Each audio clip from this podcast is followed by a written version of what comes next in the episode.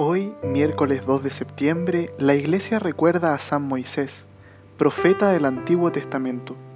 La tradición bíblica ha hecho de él una figura histórica y simbólica semejante a la de Abraham, al proponerla como espejo y reflejo de su fe, síntesis de su espiritualidad y perfil de santo, pese a sus debilidades y desalientos. Es el libertador del pueblo elegido y el mediador de la alianza renovada en Sinaí. Su nacimiento está marcado con el signo de la predilección divina.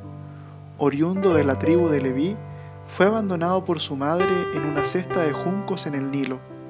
La persecución de los israelitas había llegado a su punto culminante y las madres hebreas tenían que deshacerse de sus hijos varones, cuya extinción estaba decretada por las autoridades egipcias.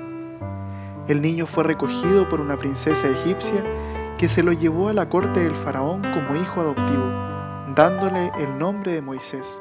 El momento culminante de su vida es aquel en que el Dios de Israel se le aparece en una zarza ardiente, con la declaración solemne, Yo soy el Dios de tu Padre, el Dios de Abraham, el Dios de Isaac y el Dios de Jacob.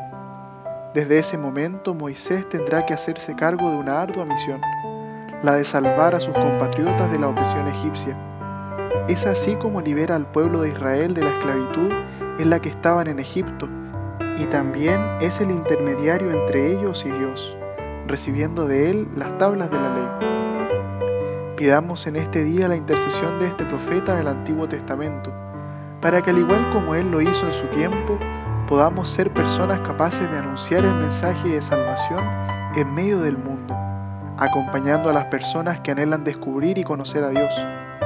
Que hoy el Señor nos conceda la gracia de subir a la montaña como Moisés para encontrarnos con Dios y bajar para entregarlo a nuestro prójimo.